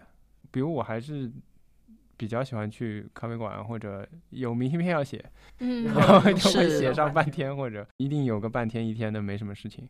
我那个提问是回到说，大家会觉得旅行多久时间离家，我是一定要回来的嘛？因为我被问过这个问题。就有些人好像会有疲劳期，就是他出去了一个时间，他就觉得不舒服了，他要回来，回对吗？对，我想问一下，你们有这个不舒服的时刻吗？我没有，我也没有，我有过好几次两个月以上的行程，还挺享受那个过程的。对，而且因为你在过程里，其实也会，比如说跟中国朋友见面啊，或者是会去吃中餐啊，呃，就好像没有特别强烈的那种要回家的感觉。当然，就是有一些地方可能饭太难吃，你会想要去一个稍微正常一点的地方吧。我就我唯一想回家应该只有埃及，因为饭太难吃，人太糟糕，我还生了病。对，这种时候会。但大部分情况下，我都觉得好像那个旅程是可以一直进行下去的。我去年就特别有感触，因为我去年离家的时候是春节前的几天，正好是武汉封城之前。我是一月，应该是二十七八号的飞机飞罗马嘛，然后那个时候其实国内疫情已经大家都觉得很严重了，上海那个时候好像还好，就是上海那个时候还没有，但是就是因为我自己是武汉人嘛，所以我的、哦我的朋友们其实都受到了一些影响，所以，嗯、就当时其实就对这次出门是有点复杂的，就是又觉得可能应该在家里，但是真的又是筹划了很久的行程。当时原本的行程是两周半，加上坐飞机是三个星期的时间，因为比较远，加上春节一整个假期，多休了两周假。到我的假期快要结束的时候，我那个时候人在厄瓜多尔，我刚从加拉帕戈斯出来。当时呢是国内很多的城市都非常严重的时候，回国也不太方便，有很多航班上的问题，自己的航班也发生了一些变动，所以呢，跟家人商量了之后，就决定先不要勉强改飞机，因为你不知道路上会遇到什么，而且航班真的是一天一变，所以你不如把飞机往后面挪一挪。然后后来我大概总计是在南美住到了三月初，到了欧洲那个时候刚刚开始要有点恶化的那个状态。就说不行了，欧洲已经这个样子了，然后你回国必须要经过欧洲，你赶紧回来吧。那个时候就很 last minute 回来，就是那个时候你会觉得你是想要回来的，嗯因为你是在一个非正常状态下你在那边待着，而且因为我是在工作状态，我跟国内有十二个小时的时差，经常是晚上两三点钟要起来开一些重要的会。你在那个节奏里，你就会有一种你在一个阳光明媚的地方，每天拉开窗帘就是大海。但是你每天又有很多的事情要处理，同时你也不知道你能不能顺利的回家，这个感觉就不太一样。我为了回国，中途在马德里的酒店把自己关了两天，因为我转机的那个时间是两天，他没有办法衔接上那个航班。然后马德里那个时候那个数字是每天翻倍，从对所有人负责、对自己的家人负责的角度，我是没有离开我的酒店房间的那层楼的，就是我每天就在我的房间和酒廊，好在我的房间跟酒廊在同一层，就是我的房间和那个。会员的酒廊，就每天就在这两者之间动，那种感觉是你希望日子过得快一点，快放我回去吧。嗯嗯嗯说幸运是幸运了，就是在疫情的最严重的时候，没有像可能很多朋友一样感受在家里面关着，每天要抢那个菜。我甚至 offer 了帮他们抢菜，因为我有时差。可以半夜起来抢。对对对，但是如果是平时休假的那种旅行，我就总觉得要上飞机的那一刻好伤感。要回去干活了。其实我觉得还是要看当时人处的那个城市或者地方的状态吧。最长的之前十七天，忘记去哪里了。十七天应该去了很精彩的地方啊。有我吗？这是个扎心的问题。土耳其我去了十九天，所以你考验友谊的时候到了可能是土耳其吧。但是我记得当时埃及十二天就很想回家，因为人太糟糕了。每天生活在那种提心吊胆，这个人来跟我讲话，他到底是骗子还是一个好人？每天就处在这种纠结的状态下面，去和当地的人接触。我第一次长途去国外选的是埃及嘛，因为我很喜欢这种古老文明，对古老这些真的是童年梦想。对，然后觉得对就破裂觉得金字塔看到那个刹那会有多感动。结果我在金字塔的大太阳底下，因为发着高烧，整个人是懵的，然后在睡觉的状态，然后就听到旁边不知道是有个应该是当地人，也不知道是什么，一直在跟我说话，可是我根本连力气都没有，还遇到在金字塔下面抢了照相机，是怎么抢的呢？他们是一个骗局。他们在拍照，拍照的时候有个人主动走过去跟要帮忙拍，拿了他们的相机不肯还给他们，要他们付什么六十美金也不知道多少钱，然后要他们买回去。还听说，如果在埃及金字塔下面不要去坐骆驼，等你坐上去了，谈好的价钱会翻倍，不然就不给你下来。对，所以我觉得其实就回到刚刚那个话题，就是旅行当中你想不想回来，真的很大程度上取决于这个旅行地你爱不爱。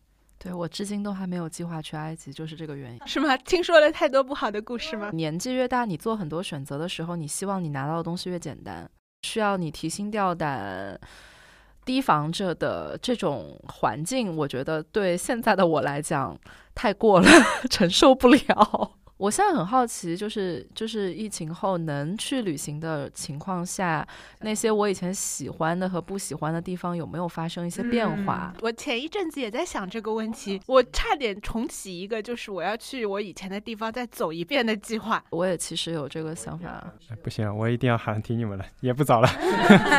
旅行真的也是一个很大的话题嘛，然后我一直其实也是很想做的话题。当然我一个是今天我只是想从飞行开始，嗯另外我也很 希望有机会，比如说大家再重新聚在一起，再重新接着这个话题啊讨论下去啊、尤其是。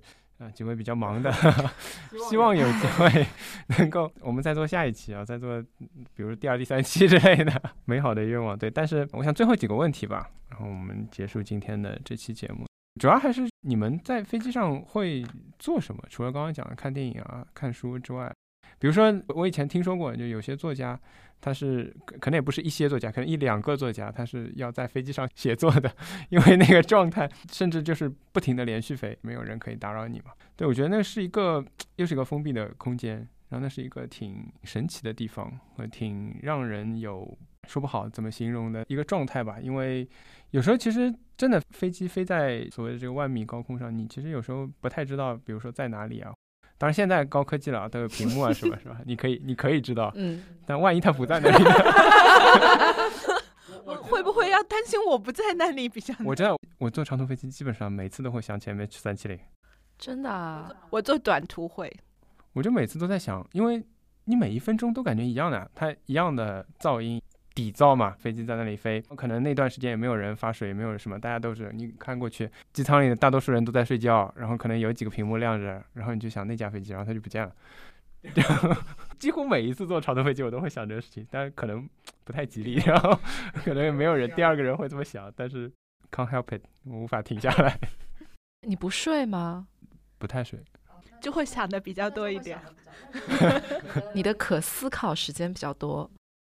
我带书这个事情呢，我也是很纠结的，因为有时候出去比较长嘛，一个礼拜以上的时间，带太简单的书嘛，我又怕没到 没到或看完了，对，没结束就看完了，太带太复杂的书嘛，那真的是为难自己。我大部分的时间会睡觉，我在任何的交通工具上入睡的水平都非常好，所以大部分时间会睡觉。但是有一些情况可能影响睡眠的话，比如说有。婴儿的哭声，这个是我可能长途飞行至今无法克服的 一个难点。那我有的时候会画画，嗯，我有一个手绘本，然后那个手绘本上面我是会画一些建筑，不是专业的，就是随便画画。因为平时可能也没有什么时间做这个事情，所以有的时候会把它拿出来画一画。然后我那个本子的背后是以前手抄的一些朋友的地址、明信片，嗯，有的时候会做这个事情。然后会认真的看一下航空公司的菜单，而且我有一阵会收集，然后有一些不认识的名词或者是一些菜式，可能还会记一下，说，哎，我到了以后我要查一下这是个啥。但总体来讲，大部分时间在睡觉。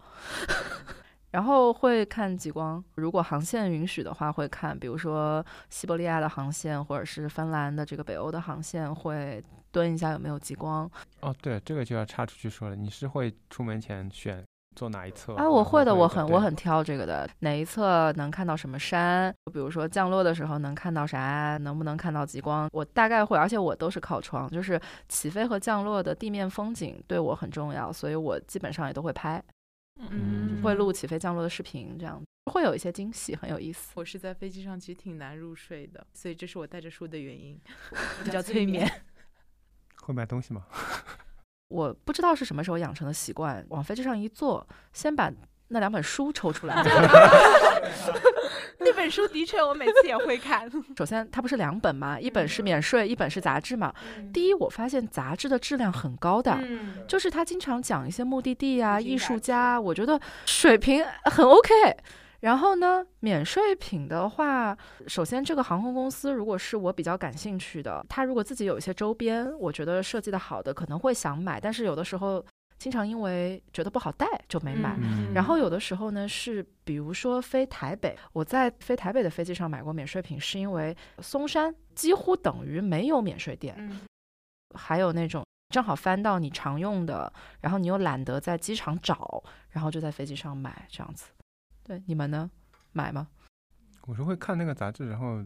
比较一下物价标准，就是大概知道一下，就是免税品的价格和因为有时候退税的价格去比一比。对对对，但有的时候它飞机上会有活动，国泰对，国泰经常会往你那儿放一张，今天我们什么什么类型的商品全场八折，这种就真的很会做生意。但是我很不喜欢的一点就是，他现在为了让你买更多嘛，然后他会推那个小车过来，在。你中途已经睡着的时候，他会推那个免税品的车过来，叫醒你吗？会有要讲啦，还是有个车过去，就是你还是会觉得听到声音。除了饭以外，其他东西不要从这个走廊上过。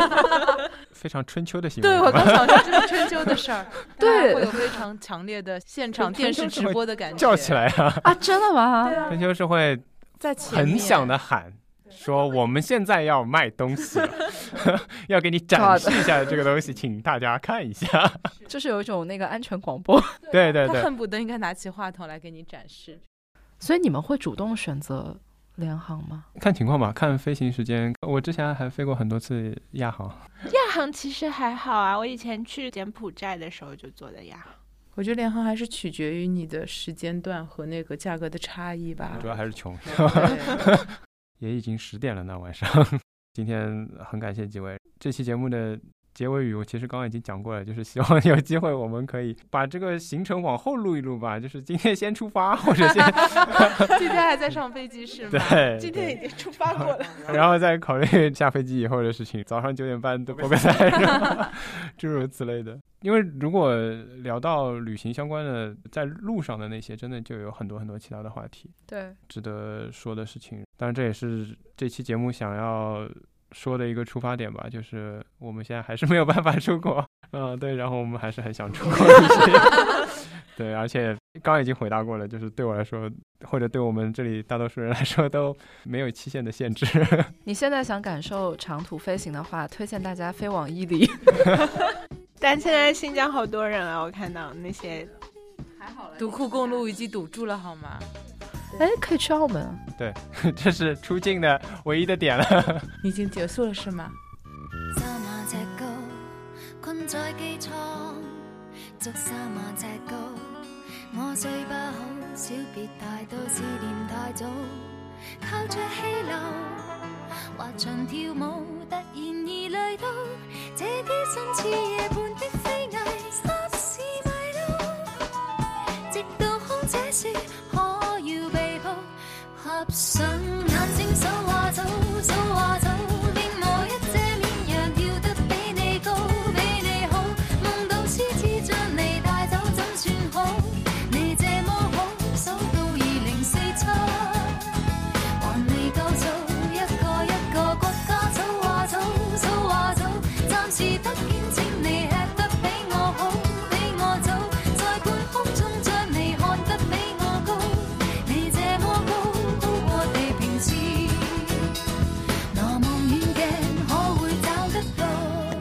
本台已经开通微博，你可以在微博搜索“塔可冲司机”就可以找到我们啦。